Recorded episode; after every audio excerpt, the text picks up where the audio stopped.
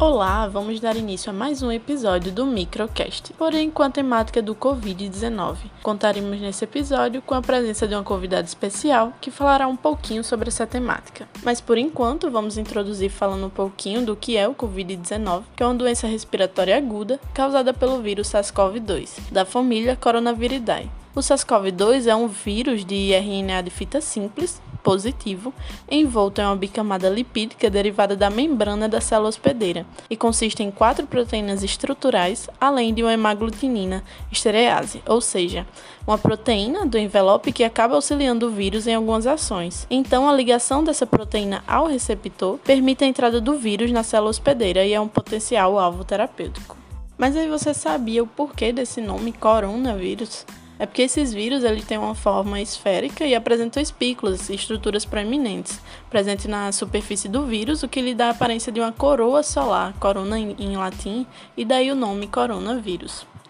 Bom, esses vírus eles não são totalmente novos para a ciência, porque outros tipos de coronavírus já geraram surtos anteriormente, como por exemplo a síndrome respiratória aguda grave, o SARS, entre 2002 e 2013 na China. E então, em dezembro de 2019, casos de pneumonia de etiologia desconhecida começaram a aparecer em Uran, também na China. E a partir de então, como se sabe, o mundo enfrenta uma nova pandemia causada pelo vírus SARS-CoV-2. Então, trago aqui a convidada especial, Ana Karenina, que vai falar um pouquinho mais sobre toda essa problemática.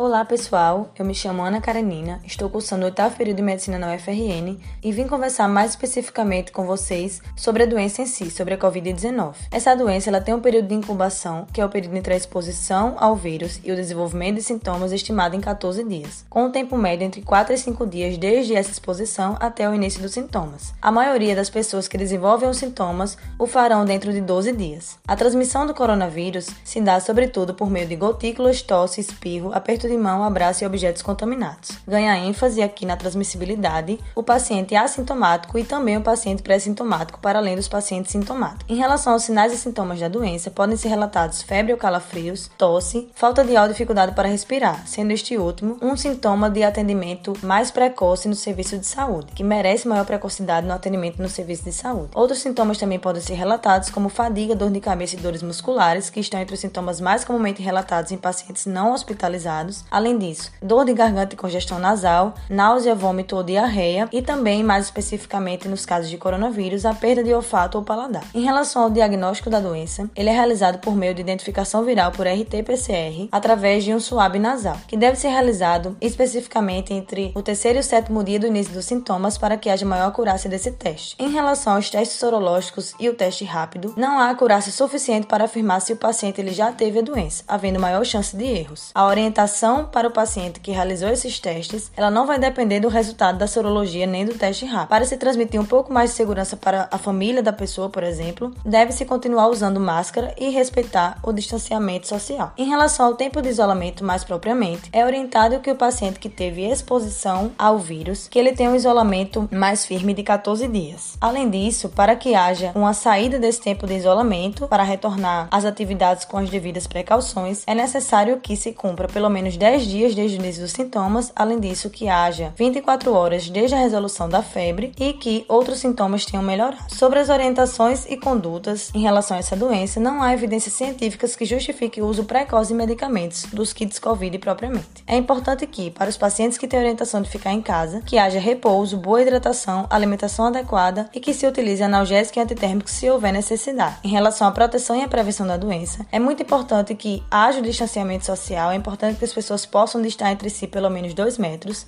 que haja higiene adequada das mãos, etiqueta da tosse, limpeza dos ambientes, das roupas e dos produtos advindos de delivery e a manutenção dos ambientes ventilados. Acerca da reinfecção, até poucas semanas atrás não havia comprovação de casos de reinfecção, porque para se confirmar de fato precisa ser realizado um sequenciamento genético do, dos vírus nesses dois episódios da doença para que se demonstre diferença genética ou não.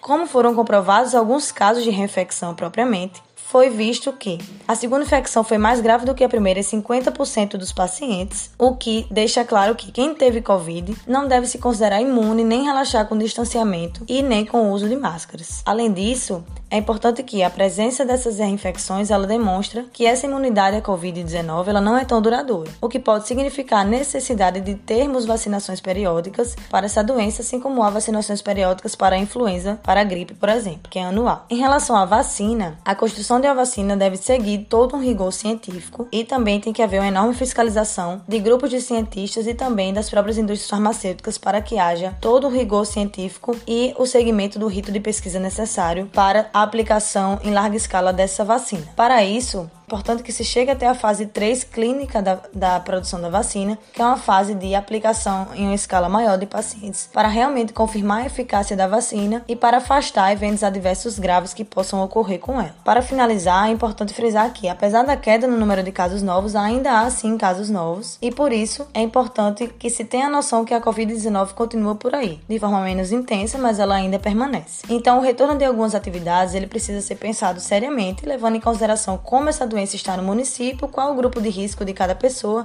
e quais atividades são pretendidas para retomar. Além disso, é preciso que esse retorno ele se dê em um formato mais rígido, com uso de máscara, sem aglomeração e com higiene das mãos para a segurança de todos. Então, como última mensagem, é importante que, se puder, cada um fique em suas casas e que haja o uso de máscara devido e que se respeite o distanciamento social. Eu agradeço pelo convite, foi muito bom partilhar com vocês um pouquinho mais sobre a doença. Muito obrigada.